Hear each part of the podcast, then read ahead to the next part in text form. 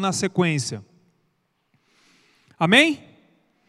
De Pafos, Paulo e seus companheiros navegaram para Perge, na Panfilha, para Perge, na Panfilha. João Marcos os deixou ali e voltou para Jerusalém.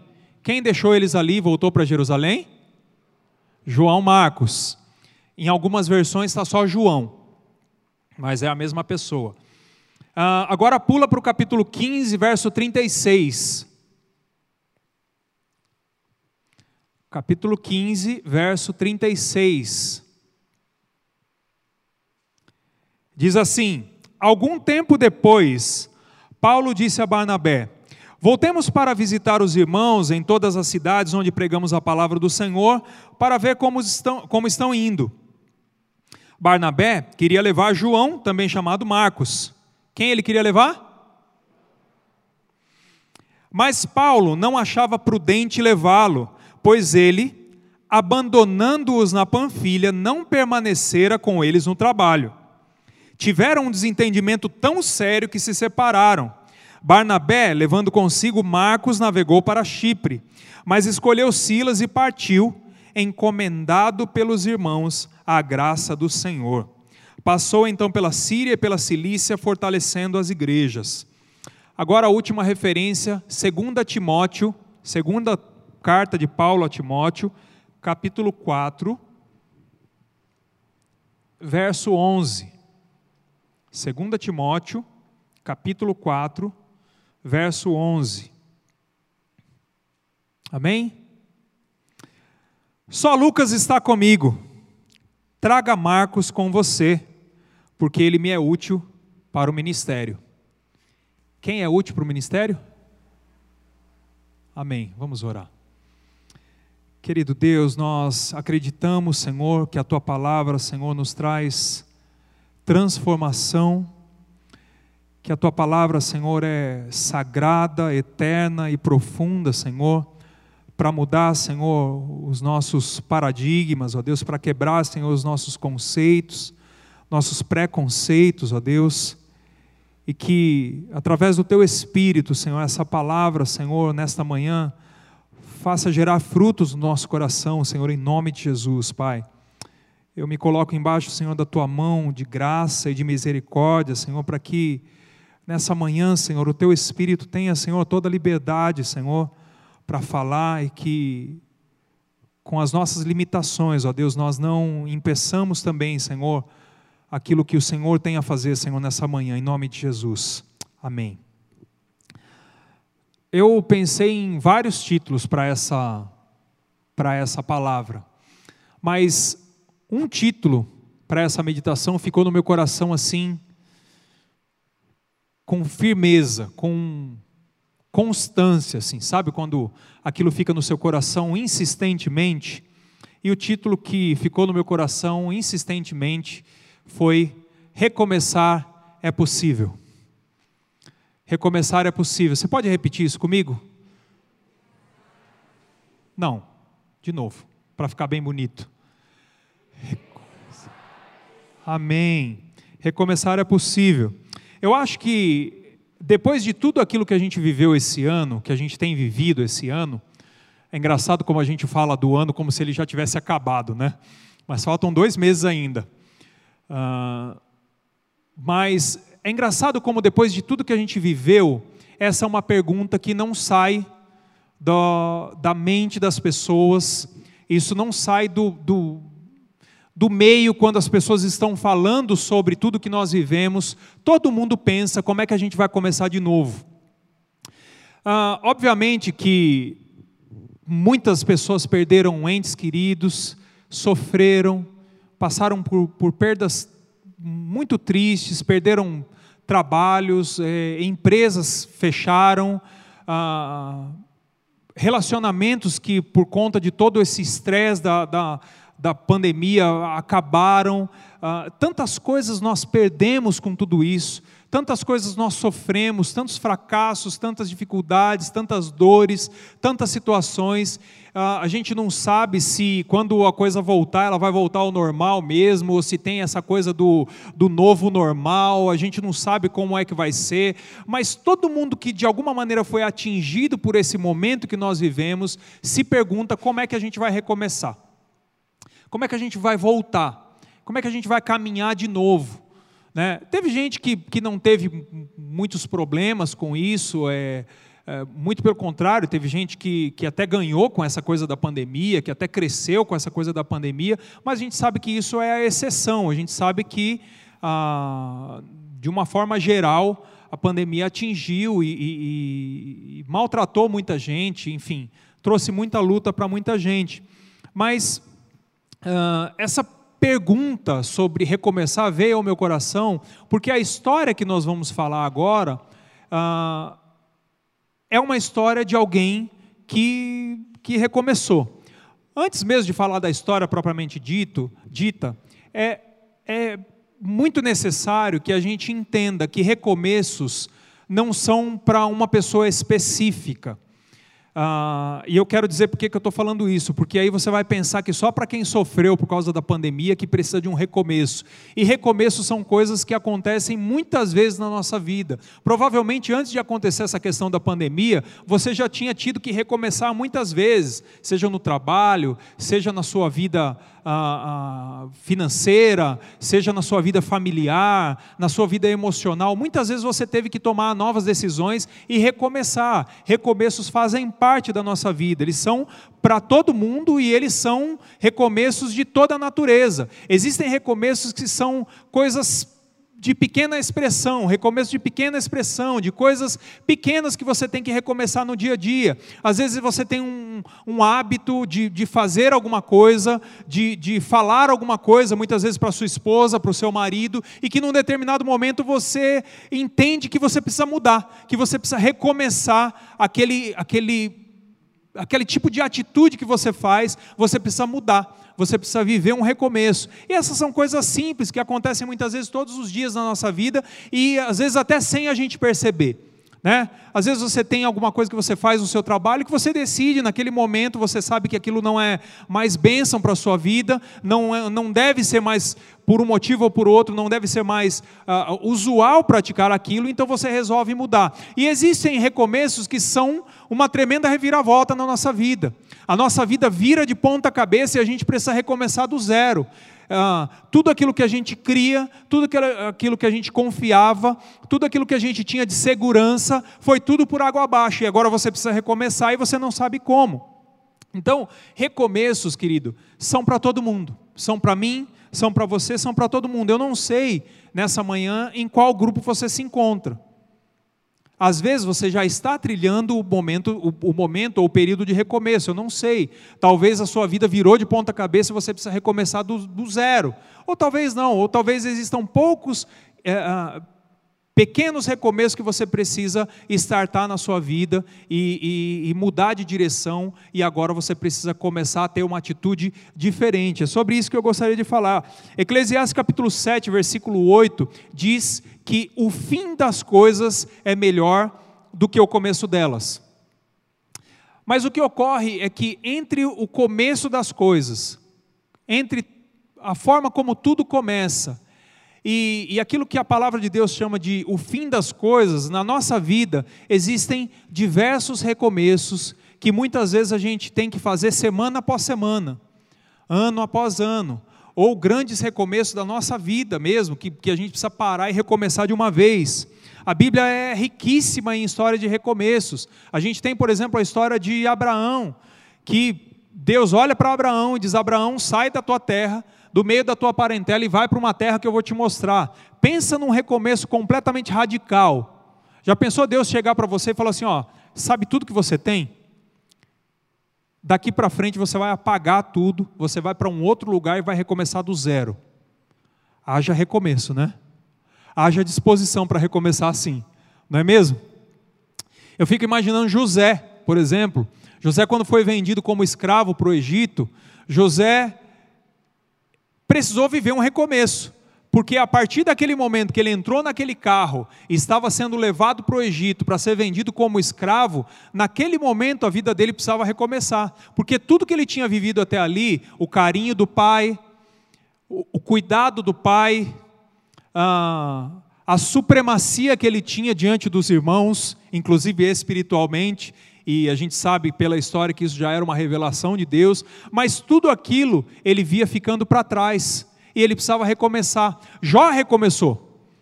Jó teve um, tremendo recomeço. Se você conhece a história também, você vai ver que Jó perdeu tudo. E a única coisa que ficou é talvez aquela que ele gostaria de que tivesse realmente ido. que horror, né? Você viu o que ela falou, né? Por quê? Porque a única coisa que ficou, que foi a esposa, de Jó, ela falou assim: ó, abandona esse Deus e morre. Olha que conselho.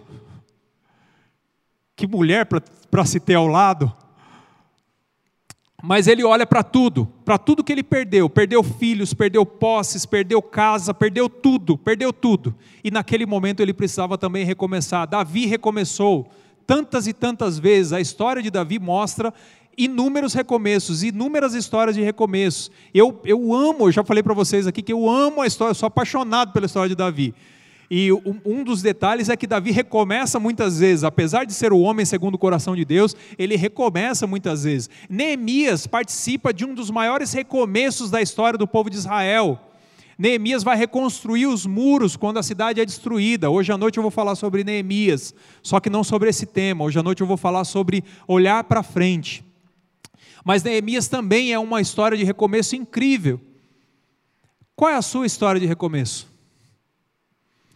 O que é nessa manhã que você precisa recomeçar? É sobre um desses recomeços que a palavra de Deus diz que eu quero pensar com você nessa manhã. Eu quero falar do recomeço de João Marcos. Ah, eu acho lindo estudar a história de João Marcos, porque a história de João Marcos ela não é uma história. Hum, você precisa investigar, sabe? Você precisa olhar os detalhes, você precisa ler, ah, você precisa pesquisar, você precisa se aprofundar para você entender o que está acontecendo ali. E para entender a história de João Marcos, você acaba entendendo várias outras histórias, que nem a gente vai falar aqui. Você entende, por exemplo, uma parte da história de Paulo, uma parte da história de Barnabé. Então, eu acho, acho lindo estudar a história de João Marcos. Então, quem foi João Marcos? Só para a gente se situar aqui um pouquinho no texto. João Marcos era sobrinho de Barnabé. O pastor Klaus ah, mencionou Barnabé aí nas pregações das últimas semanas ah, mencionou Paulo também, falou bastante sobre Paulo, e, e, e, ele era sobrinho de Barnabé, que era da tribo de Levi, que era da tribo, tribo dos adoradores, e era natural de Chipre, nasceu em Chipre. Ele cresceu num, num, num, lar, num ambiente que levava a tradição de Deus, a tradição de Israel muito a sério era algo muito sério. Se você olhar para Atos capítulo 12, por exemplo, a igreja estava se reunindo na casa da mãe de João Marcos para orar por Pedro que estava preso. Então, esse era o, o, ambiente que João Marcos havia crescido. Ele tinha uma, uma boa origem. O, o, segundo evangelho que nós temos na, na ordem da nossa Bíblia foi escrito por João Marcos, por esse homem aqui que foi dispensado por Paulo. Ele escreveu o segundo evangelho. O evangelho de Marcos faz parte do, dos evangelhos que a gente chama de sinóticos, que são os evangelhos que mantêm maior volume de semelhança entre si. E os estudiosos dizem que João Marcos foi o primeiro escritor do evangelho. O primeiro evangelho a ser escrito foi o evangelho de Marcos. E ele serviu de inspiração para os outros dois evangelhos, é, Mateus e Lucas. E só para vocês terem ideia, em média deve ter 600 e quase 700 versículos no livro de Marcos, e desses versículos todos, 600 são repetidos em Lucas e Mateus. Então, o livro que Marcos é, é, escreveu inspirou esses dois outros evangelhos. E provavelmente João Marcos escreveu esse evangelho ouvindo essas histórias diretamente de Pedro. Esse era João Marcos. Ele fez parte de uma das primeiras famílias do movimento chamado cristão. E o que, que a gente vai ver na história de João Marcos, resumindo, é o seguinte: ele começa bem. Ele tem uma excelente origem.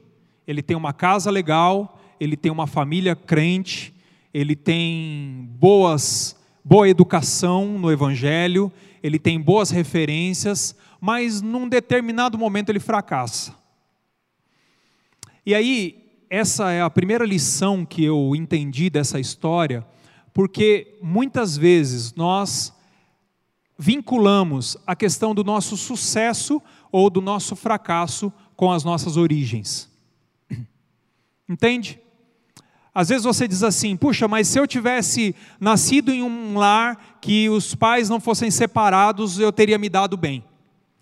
Olha, se eu tivesse ah, nascido num lar que, que tivesse tido grana, que se os meus pais tivessem tido dinheiro, se eles fossem pessoas abastadas, eu estaria melhor na vida hoje. Eu teria estudado melhor, você diz: olha, se, se eu tivesse tido bons amigos, se eu tivesse crescido numa boa igreja, se eu tivesse tido boas referências, se o papai não tivesse sido alcoólatra, se a mamãe não tivesse morrido cedo, se o papai não tivesse ido embora de casa muito cedo, a minha vida seria diferente. Sabe o que, que essa, essa história de Marcos me mostra? Em primeiro lugar, me mostra que não importa, querido, de onde você veio não importa se a sua origem foi boa ou se ela não foi boa, se ela foi aos seus olhos ruim ou se ela foi uma origem espetacular, você também precisa experimentar recomeços. Porque os fracassos que nós vivemos, as dificuldades e os vales pelos quais nós passamos, não dependem, na maioria das vezes, da origem que nós tivemos. Então, não fique colocando a culpa daquilo que você está vivendo na origem que você teve, porque experimentar um recomeço é uma experiência de Deus para a sua vida. Experimentar um, um, um, reinício, um restart, é uma experiência de Deus na sua vida. E a gente tem que olhar os recomeços como algo bom, como uma segunda chance, como uma nova oportunidade que Deus tem para dar para nós. Então, querido, a partir de hoje eu quero que você mude no seu coração, na sua mente, essa minha oração nessa manhã, que você mude a ideia que você tem de recomeço. E que você entenda que recomeços são para todo mundo, não importa de onde você tenha vindo. O que nos leva a recomeçar não são, na maioria das vezes, os nossos êxitos, mas muitas vezes são os nossos fracassos mesmo. As dificuldades que a gente passa, as decisões que a gente toma e acabam mal, os caminhos que a gente trilha e acabam mal, ah, as tragédias que a gente vive, as coisas que acontecem na nossa vida que não tem nada a ver com as nossas decisões, mas que sobrevêm à nossa vida. Ninguém, por exemplo, estava esperando vir uma pandemia nesse ano, né? E o que, que essa pandemia fez com a sua vida? Ninguém esperava, não estava no nosso controle. Assim como não existem muitas coisas que não estão seu, embaixo do seu controle. Né? Sexta-feira nós vimos aí o, o, os homens do mercado financeiro aí tremerem as pernas de novo porque a Europa anunciou uma nova onda de contaminação da Covid e está começando a fechar tudo lá. Aí a bolsa na sexta-feira foi lá para baixo. E aí todo mundo já começou a ficar desesperado. São coisas que não estão ao nosso alcance. Existem coisas que não estão ao seu alcance, querido. Você vai precisar entender que você vai ter que recomeçar, isso é compulsório. Isso é compulsório. A questão é quando você enxerga o recomeço como uma nova oportunidade de Deus na sua vida, você, come, você recomeça em glória. Mas quando você enxerga o recomeço como dificuldade, como luta, você não consegue recomeçar. Você fica parado no mesmo lugar. Isso te aflige, isso te apavora. Entende? Então por isso que eu digo que a sua mente precisa mudar hoje. Seu coração precisa mudar e você precisa enxergar o recomeço como algo de Deus, como uma nova oportunidade, como uma segunda chance de Deus na sua vida, em nome de Jesus. Amém? E o recomeço nem sempre é fácil. Olha só o que acontece com João Marcos. João Marcos faz o que fez. Ele ah, primeiro viaja com Barnabé e Paulo. No meio da viagem, por algum motivo, a Bíblia não deixa claro, ele abandona essa viagem. E tempos depois, ele aparece de novo para viajar. João Marcos enxergou na, nessa nova viagem uma possibilidade de recomeço, O problema é que os recomeços nem sempre dependem de você. Aí é que a nossa luta começa. Aí é que a nossa dificuldade começa. Porque naquele momento Paulo olha, Barnabé chega lá com, com Marcos no porto, e aí Paulo olha para Barnabé, escuta, o que, que ele está fazendo aqui? Paulo não queria levar João Marcos. Essa foi a primeira dificuldade do recomeço. Às vezes existem algumas oposições que, que nos levam a crer que apenas a nossa decisão não nos leva a recomeçar. E essa é a nossa maior luta. O que estava acontecendo aqui nessa discussão entre Barnabé e Paulo? Acontecia uma transição de liderança. E existe uma coisa interessante que acontece no texto da palavra de Deus, se você vir lendo toda a história, a partir ali do capítulo 11, capítulo 12 de Atos, você vai perceber o seguinte: que todas as vezes que Paulo e Barnabé eram citados no mesmo texto, sempre Barnabé era citado primeiro. Então, sempre que era uma lista, primeiro vinha Barnabé, Paulo, Fulano, Fulano, Fulano e Fulano. E isso vai o tempo todo. Quando você chega por volta do, do capítulo 14, isso muda. E Paulo começa a tomar as decisões. Barnabé começa a ir para segundo plano e Paulo começa a tomar as decisões. Isso mostra que a, estava havendo aqui uma transição de liderança de Barnabé para Paulo. Nesse exato momento, Paulo passava a ser o líder. E é engraçado que no começo do texto do capítulo 15 que nós lemos, Paulo olha para Barnabé e diz assim: Olha, vamos fazer uma viagem para visitar as igrejas que nós, dos lugares por onde nós pregamos, para visitar os irmãos. Então Paulo toma a decisão. Dessa vez não é mais Barnabé que está à frente, é Paulo que está à frente. E olha só que interessante que acontece o texto diz que eles tiveram uma, uma discussão não pequena, uma não pequena discussão, uma não pequena contenda. Eles tiveram algo que foi sério, alguma coisa, uma luta séria. E eu fico imaginando o que, que eu faria se eu estivesse no lugar de Barnabé. Porque a primeira vez que eu estudei esse texto, eu fiquei, eu confesso que eu fiquei com um pouco de raiva de Paulo. Por que, que eu fiquei com raiva de Paulo? Porque Paulo não estava deixando Barnabé fez exa fazer exatamente o que fez com ele. Barnabé deu chance para Paulo, mas Paulo não queria dar chance para João Marcos. E eu fico imaginando se eu fosse Barnabé, o que, que eu faria? Eu acho, eu acho, me conhecendo, assim, eu sou um cara calmo, eu sou um cara assim, mas você sabe que, que dizem que as pessoas que são mais calmas, quando elas explodem, o negócio é, é mais sério. Né? E, e eu acho que eu explodiria com Paulo. Eu acho que eu, a primeira coisa que eu ia fazer, eu ia jogar na cara de Paulo tudo aquilo que eu fiz por ele. Eu ia chamar Paulo de arrogante, de egoísta. Eu acho que eu ia fazer tudo isso. Eu ia olhar assim, Paulo, deixa de ser egoísta. Eu fiz tanta coisa por você, agora você não quer perdoar o menino. Ele fez besteira, tá certo, mas olha, vamos dar uma segunda chance para ele. Paulo não abriu mão. Não teve jeito. E olha só que engraçado que acontece. Paulo, a história de Paulo é a seguinte: Paulo está seguindo para Damasco e se converte. Vocês conhecem a história.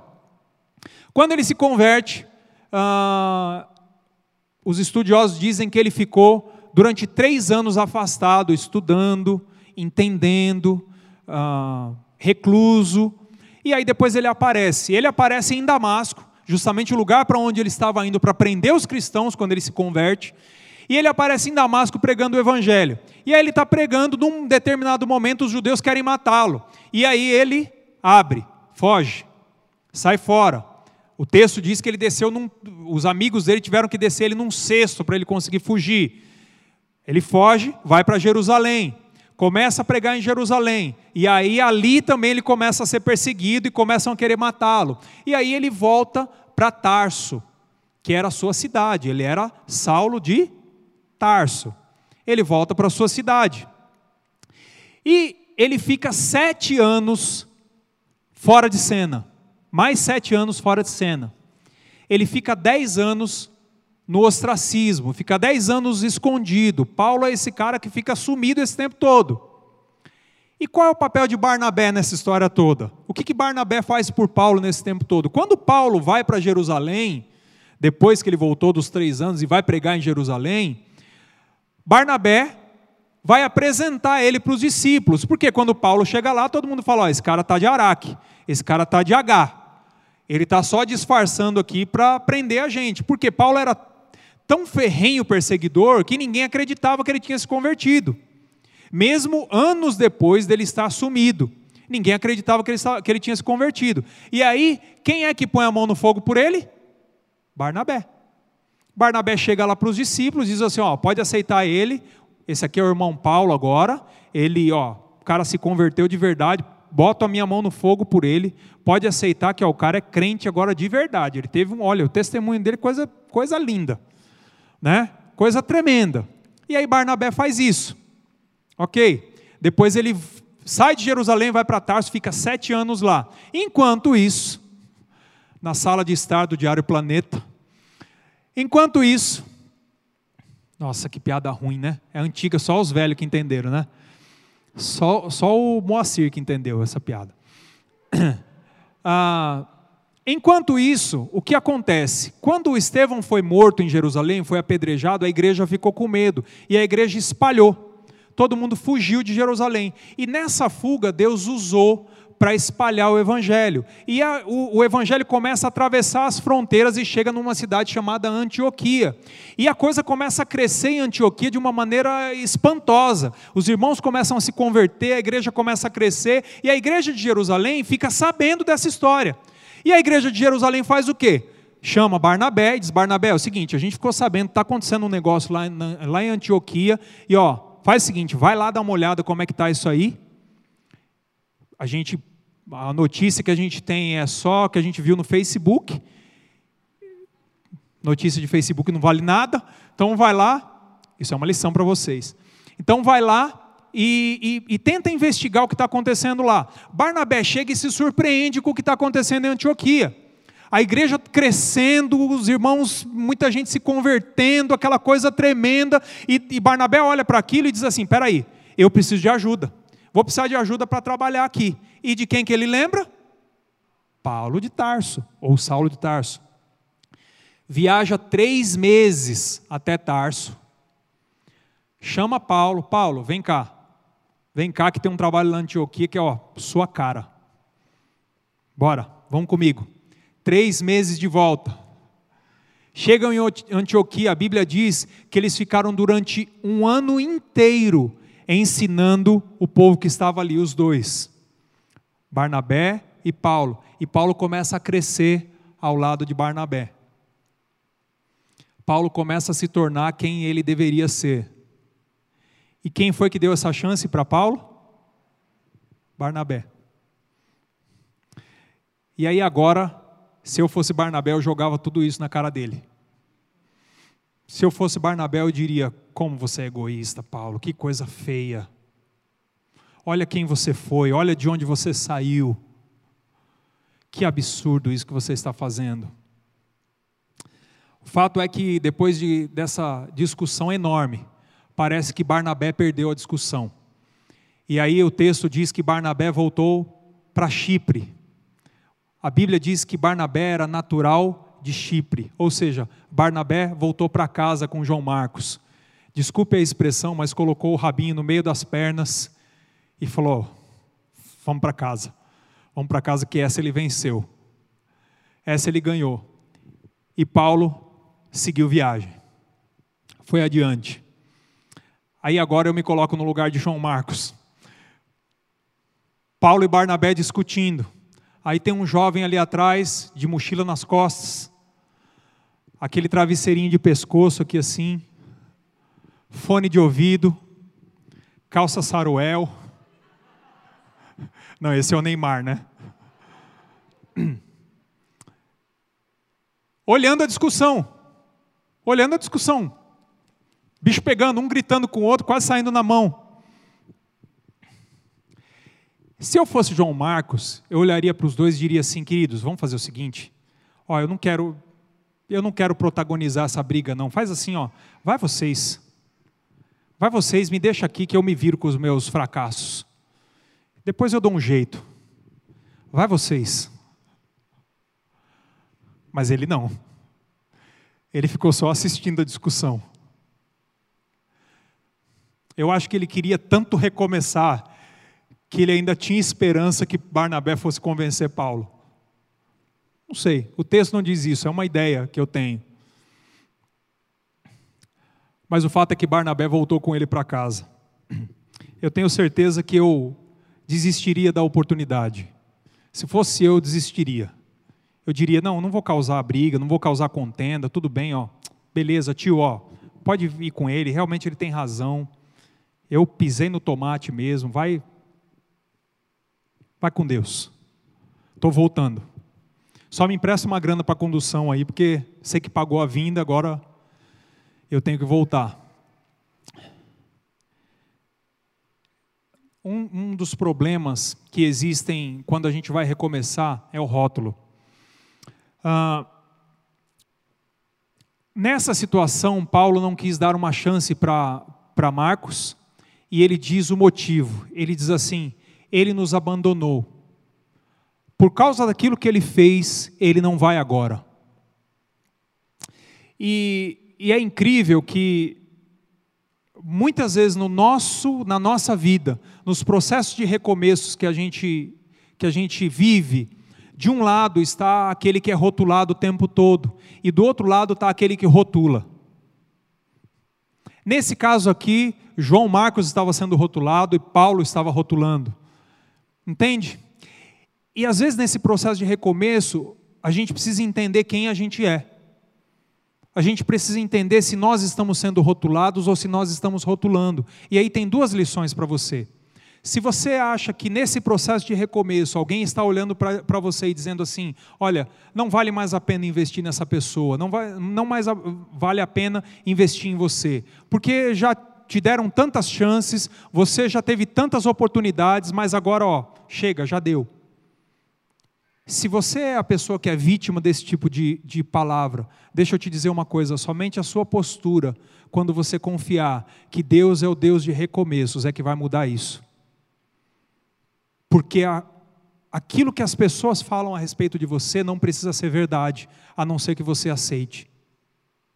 Entende? Você precisa entender que o Deus que você crê é um Deus que pode te levar num lugar onde nunca antes você esteve. Esse é um recomeço. Mas também tem o lado daqueles que rotulam, tem o lado daqueles que, que estão dizendo tudo isso que eu falei. O lado daqueles que olham e dizem assim: ah, não, olha, deixa para lá. Não, ó, não, ó, não perde mais tempo, não, porque ó, ó, já trabalhou no ministério tal, já colocamos para ajudar o irmão tal, departamento tal, Ó, ele já trabalhou aqui na empresa duas vezes. Ó, não leva o currículo dele não, porque isso é furado, hein? Furado, você vai se queimar. Aí a gente assume essa posição também de rotular. Deixa eu te dizer uma coisa, se você é esse lado, nunca menospreze aquilo que Deus pode fazer na vida de uma pessoa. O Deus que nós cremos é um Deus de surpresas é um Deus extremamente surpreendente. Nunca menospreze aquilo que Deus pode fazer. Se tem uma história que eu, se tem uma, uma verdade que eu aprendi na minha vida, é, é essa. Nunca olhe para um casamento dizendo que aquele casamento está fadado ao fim. Nunca olhe para alguém que está viciado dizendo que aquela pessoa está fadada ao fim, que aquela pessoa não tem jeito. Porque os exemplos e os testemunhos das pessoas que foram atingidas pela graça de Deus e foram transformadas precisam servir de modelo para que você entenda que o Deus que nós cremos faz coisas surpreendentes na vida de quem quer que seja. Mas o fato é que João Marcos estava lá, colocando os dois líderes numa sinuca de bico, mostrando que o que ele fez quando ele abandonou os discípulos no meio da viagem missionária, quando ele deixou para lá e foi para casa, que a gente não sabe qual foi o motivo, porque ele fez aquilo, ah, foi um, uma péssima atitude, uma péssima decisão. E isso está rendendo para ele agora um fracasso que agora ele precisa se esforçar para recomeçar e para se levantar, para iniciar de novo. Mas, 2 Timóteo capítulo 4, verso 11, que foi o último texto que nós lemos, diz o seguinte: Só Lucas está comigo. Traga Marcos com você, porque ele me é útil para o ministério. Dá vontade de olhar para Paulo e falar assim: agora ele serve? O que, que mudou de lá para cá? Não estou entendendo, Paulo. E se eu fosse Barnabé lá de novo, eu ia estar tá lá para lembrar ele. Marcos sobe, tem uma vida de boas influências, sai de um bom lar, de uma boa origem, passa pelo fracasso ministerial, onde ele desiste, abandona, para, e aí agora ele recomeça de novo e termina como uma referência. Você entende o que a gente quer falar sobre recomeço na vida de João Marcos? Às vezes a nossa vida é exatamente assim. Nós temos bons momentos em que nós estamos na crista da onda, e aí de repente a gente passa por um vale, e daqui a pouco a gente tem um outro bom momento, um excelente momento, e daqui a pouco a gente passa de novo pelo vale, mas cada vez que a gente vai para esses excelentes momentos, Deus está provocando um recomeço na nossa vida. E nós precisamos entender que, por mais que nós tenhamos errado, por mais que muitas vezes as nossas decisões tenham nos levado para um lugar errado, para um lugar ruim, Deus tem um recomeço para a nossa vida. O que é interessante é que, quando Paulo envia essa carta para Timóteo, ele está no final da sua vida. É inclusive na mesma carta que Paulo vai dizer que ele guardou a carreira, que ele combateu o bom combate, ele está no final da vida dele. Eu não sei quantos anos passaram daquela primeira, daquela viagem em que ele dispensou Marcos até aqui, mas quando Paulo adquire experiência, adquire a vida, ele entende o que são coisas importantes para ele. E quando ele manda essa carta para Timóteo, ele diz para Timóteo: Olha, se apressa a vir, vem logo. Traz para mim a capa que eu esqueci na casa de Carpo. Traz para mim os meus livros, principalmente os pergaminhos. E traz para mim também João Marcos, porque ele é muito útil para o meu ministério. Isso é para mostrar para você que por mais que você passe por um vale, por mais que você fracasse às vezes, por mais que você passe por descartável, por mais que as pessoas olhem para você e não considerem ou não te valorizem num determinado momento, vai haver um momento em que você vai recomeçar e que você vai estar no topo da utilidade. É isso que acontece com, com João Marcos. Aquele que foi desprezado agora se tornava muito útil para o ministério. Às vezes, o que nos leva à necessidade de recomeçar são os fracassos que todos nós enfrentamos de vez em quando. São esses momentos que a gente diz que a gente está passando pelo vale. Ah, eu não sei se João Marcos abandonou aquela viagem por causa de medo, porque afinal de contas não era fácil, não devia ser fácil essas viagens. Eles eram apedrejados, eles eram açoitados, eles eram desprezados, eles eram perseguidos, então, se João Marcos teve medo, eu não sei se João Marcos estava tão errado assim, sabia? Porque eu olho essas, essas situações e eu falo, Senhor, não sei se eu toparia. Não sei se eu toparia, não sei se você toparia. Muitos de nós não toparíamos. Quando a gente viu aqui as, quando os irmãos aqui da igreja foram para a África, foram para a Índia, quantos de nós não vimos aquele, aquelas imagens e dissemos assim: estou fora. Muitos de nós não toparíamos, muitos de nós fracassamos quando nós tomamos essas decisões, mas esse não é o lugar que Deus quer que a gente esteja, Deus quer um recomeço para a nossa vida. Eu perguntei, me perguntei, se nesses processos de recomeço, se eu preciso de alguma coisa, e algumas coisas me vieram ao coração que eu quero compartilhar com você. A primeira coisa, Primeiro conselho que eu te dou se você precisa recomeçar: primeiro, admita que você está num lugar que não é o ideal. Para de disfarçar ou tentar justificar o lugar que você está porque aconteceu isso, ou porque aconteceu aquilo. Olha, é, isso é assim mesmo. Que nem eu falei no começo, a origem que eu tive tinha que me trazer aqui mesmo. Eu não tenho como sair daqui, eu não, não posso, uh, eu não tenho condição, eu não tenho quem me ajude. E, e a gente não admite que no lugar que a gente está não é o ideal.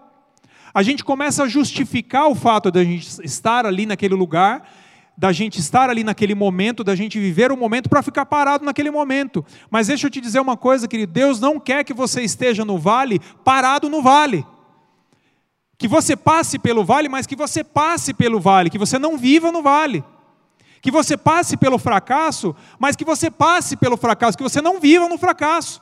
Que você passe pelo resultado da sua decisão ruim, mas que você não viva no resultado da sua decisão ruim que você possa enxergar e dizer e, e assumir que Deus tem um recomeço para você. Que momentos ruins todos nós passamos, que dificuldades todos nós temos, mas que a gente precisa se reerguer, que a gente precisa recomeçar. Porque Deus tem recomeços para nós, então admita que o lugar que você está não é o ideal. Segunda coisa, pare de alimentar algo que não é mais aquilo que Deus quer para a sua vida. Às vezes a gente está num lugar, batalhando uma batalha, clamando para Deus para que nos dê força, para que nos dê armas, para batalhar uma batalha que não é a batalha que Deus quer que nós lutemos. E aí a gente não entende por que, que Deus, Deus não responde às nossas orações. Querido, existem batalhas que já passaram, entende? Existem coisas que você já lutou. Existem dificuldades que já passaram, que você não vai mais reaver, que você não vai mais trazer de volta. Aquela pessoa que você perdeu, perdeu. Aquela decisão que gerou aquele resultado, acabou, passou. Vamos caminhar, vamos recomeçar. Então admita, querido, admita. Deus tem um novo recomeço para nós. Deus tem um novo recomeço para você. Deus não vai te armar para uma batalha que ele não tem para você. Terceiro, confesse que você pecou, se esse for o caso. Porque muitas vezes é o que nos leva ao fracasso, o que nos leva ao vale. Não são as decisões dos outros, não são as tragédias da vida, mas são as nossas próprias decisões, os nossos próprios pecados. Então, se esse é o caso, querido, se coloque diante de Deus e clame, confesse e peça perdão. Sabe que nós temos um hábito de, de esperar um tempo quando a gente faz alguma coisa muito ruim. Eu não sei se você já experimentou isso no casamento, aqueles que são casados, né? Teve uma briguinha, teve um rolo ali e tal, e aí os dois dormem um tempo ali virados de costa um para o outro, e aí você vai esperando o dia passar, e aí no outro dia você faz um comentário, ó, oh, a comida tá boa. Nossa, o cheiro tá bom. Nossa, como você tá bonita. Mas a gente não chega e diz, olha, me perdoa, eu errei. E às vezes a gente faz a mesma coisa com Deus. A gente espera o tempo passar e acha que isso cura tudo. Mas se você errou e sabe que errou, peça perdão. Se você errou com alguém, peça perdão para alguém.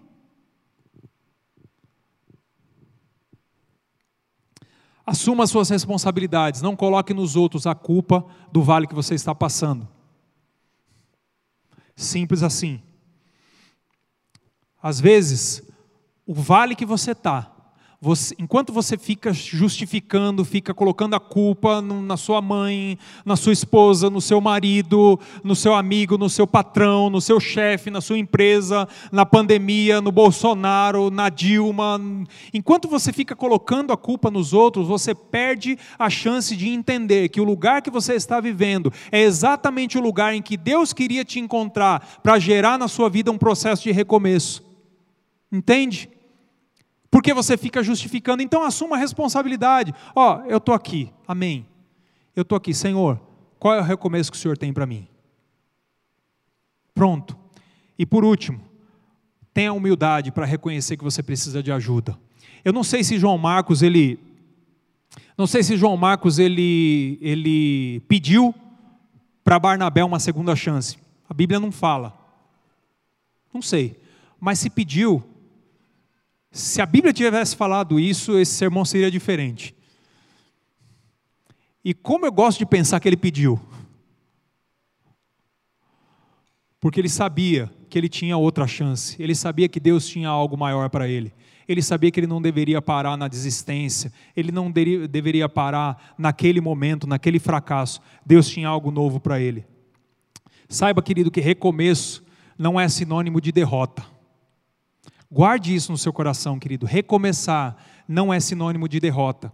E sabe por que eu estou dizendo isso? Às vezes, a gente toma uma decisão. Tempos depois, a gente chega ao ponto de que chega à conclusão de que aquela decisão que nós tomamos foi uma das piores decisões que a gente tomou na nossa vida.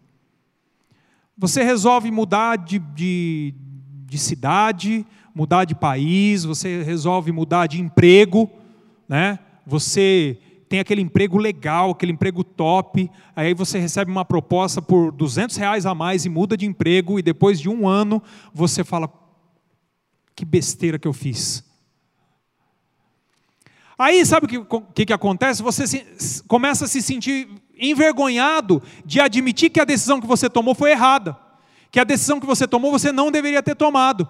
E aí, com isso, de novo, você não dá uma oportunidade para que aconteça um recomeço na sua vida. Você não, não consegue entender que o seu erro também pode ter gerado a oportunidade de uma segunda chance, de um recomeço, porque Deus é assim.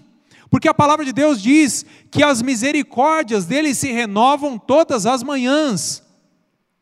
Porque a palavra de Deus diz que dos nossos pecados ele não se lembra mais, que ele lança no mar do esquecimento.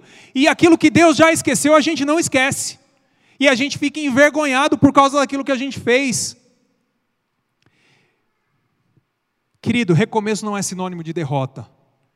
Recomeço, recomeço é sinônimo de que por mais que você tenha vivido coisas tremendas no passado, Deus tem à sua frente coisas ainda muito maiores e muito melhores do que você jamais tenha vivido.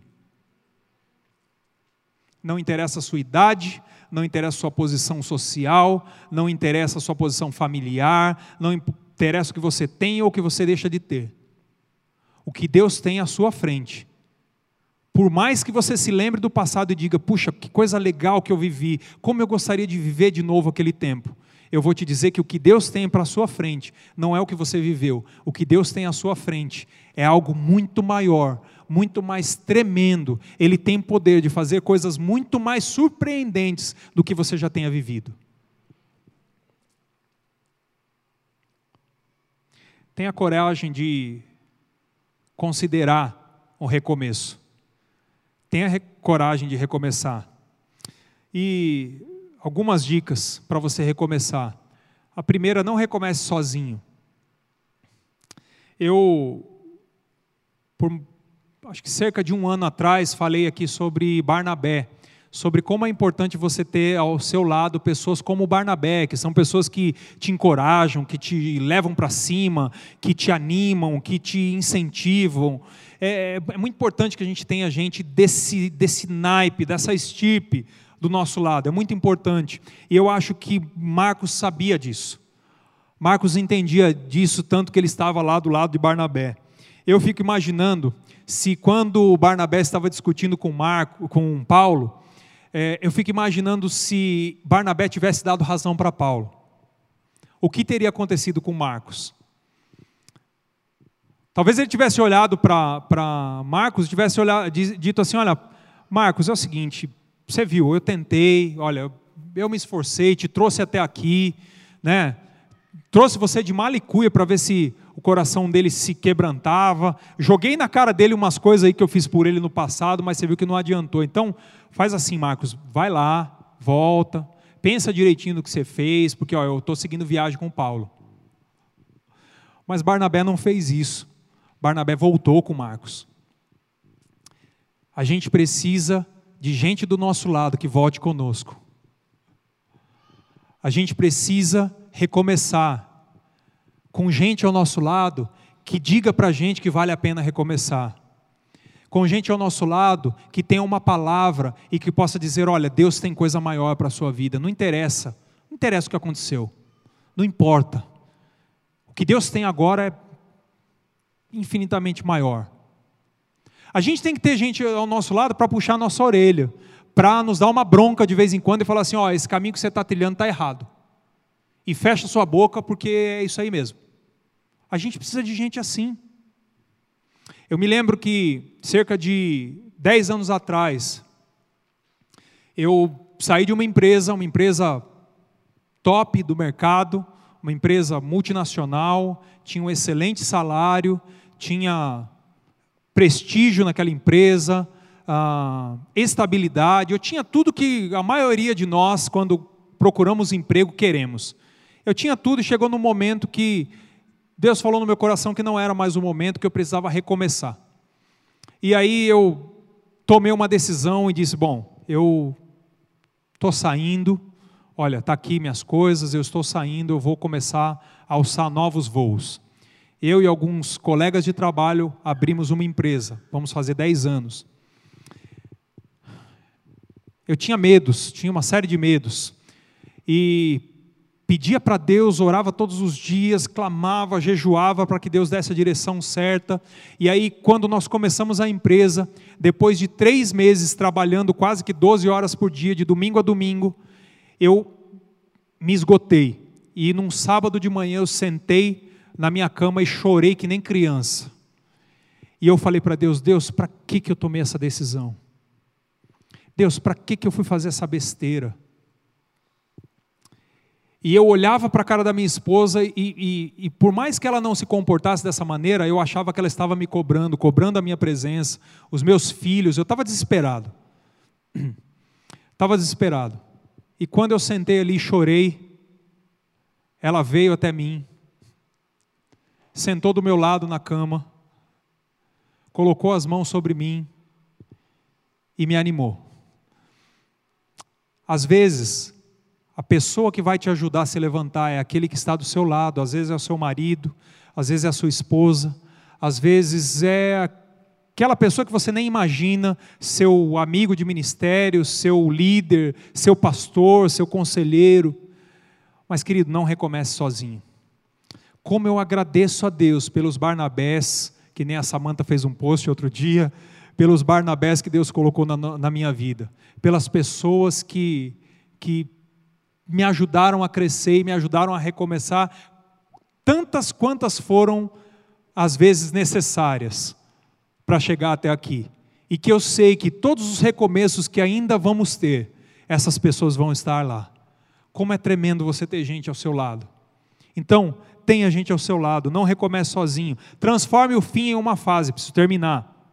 Transforme o fim em uma fase. Toda vez que a gente passa pelo vale, a gente começa achando que o que nós estamos passando é o fim. Que o resumo de toda a nossa história é aquele momento. Que aquele vale se encerra, naquele vale se encerra a nossa vida. Mas eu quero te convidar a pensar diferente nessa manhã. Eu quero te convidar a entender que o vale que você passa, que o momento de fracasso que você passa, seja ele ministerial, seja ele financeiro, seja ele emocional, seja ele familiar, esse tempo que você viveu, esse tempo que você está vivendo, só vai servir para te levar onde Deus quer que você esteja. Isso é só uma fase. Isso é só um tempo. Existe uma grande história que Deus preparou para a sua vida. E isso é só um detalhe. É um detalhe que lá na frente você vai se lembrar e falar: puxa vida, né? Eu achava que a minha vida ia acabar ali. Mas olha só como Deus é tremendo e me surpreendeu e me levou a lugares altos. Entenda que esse momento é só uma etapa. Eu fico, eu fico pensando o que passou na, na cabeça de José quando estava naquele carro, como escravo. Eu fico pensando o que passou na cabeça de Davi quando esteve para perder o seu filho e de fato perdeu o seu filho. Mas eu acho lindo na história de Davi que quando o filho de Batseba morre, ele ele estava mal, ele estava ruim, ele estava chorando, mas ele se levanta, toma um banho, se veste, se alimenta e recomeça. Deus tem um recomeço para você, querido. Deus tem um recomeço. E para terminar,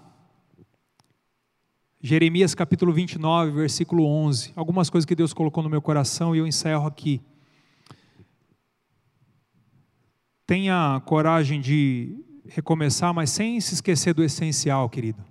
Existem coisas que são essenciais nesse recomeço.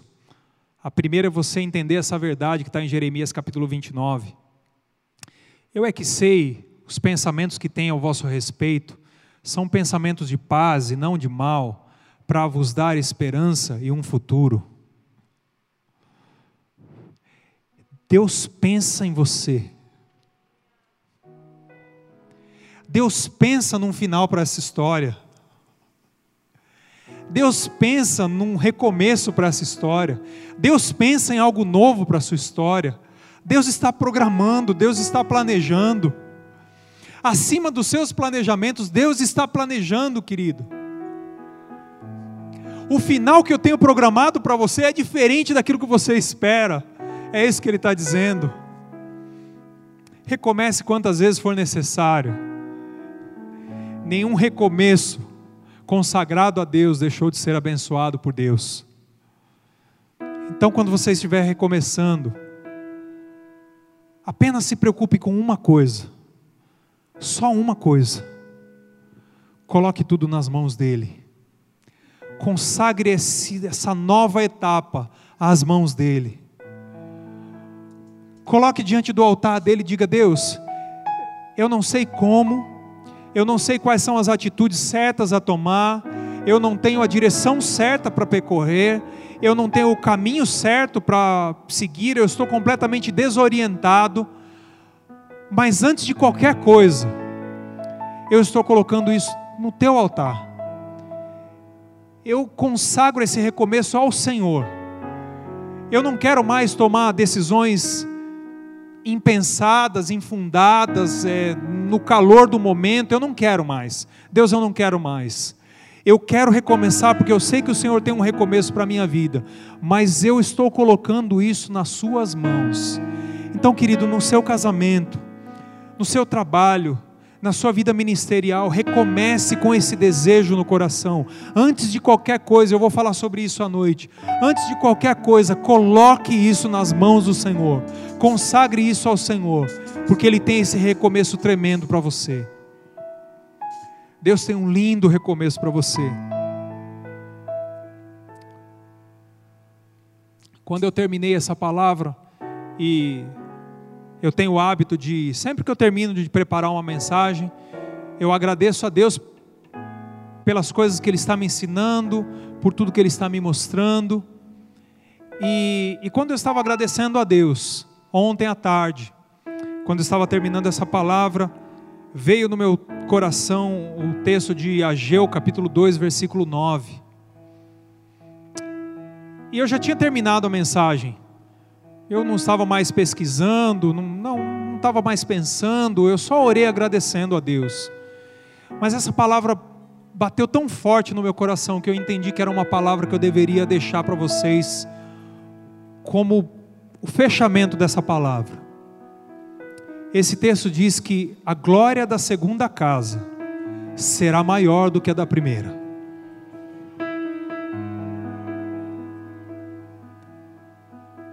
Então, deixa eu te dizer uma coisa, querido. Todas as melhores expectativas que você tem para um recomeço, o que Deus tem é ainda maior. Você não tem ideia, você não tem noção, querido, do que Deus tem preparado para a sua vida. Você não tem noção. Então, nas suas mãos, está apenas o entregar, está apenas o decidir e dizer: Deus, eu me entrego para esse recomeço. Recomeça aquilo que estava perdido, porque eu sou teu. Eu sou teu. Feche seus olhos, querido, eu quero orar. E eu quero fazer um apelo diferente nessa manhã. Eu não vou pedir para que você levante a sua mão, eu só quero que você feche os seus olhos, amém? Feche seus olhos. Eu peço que você comece a perguntar para Deus agora, no seu coração, o que é que precisa recomeçar na sua vida? Pergunte para Deus, entenda de Deus, que o Espírito Santo de Deus deixe claro para você que o momento que você está passando nesse vale já tem muito tempo, que já está na hora de recomeçar.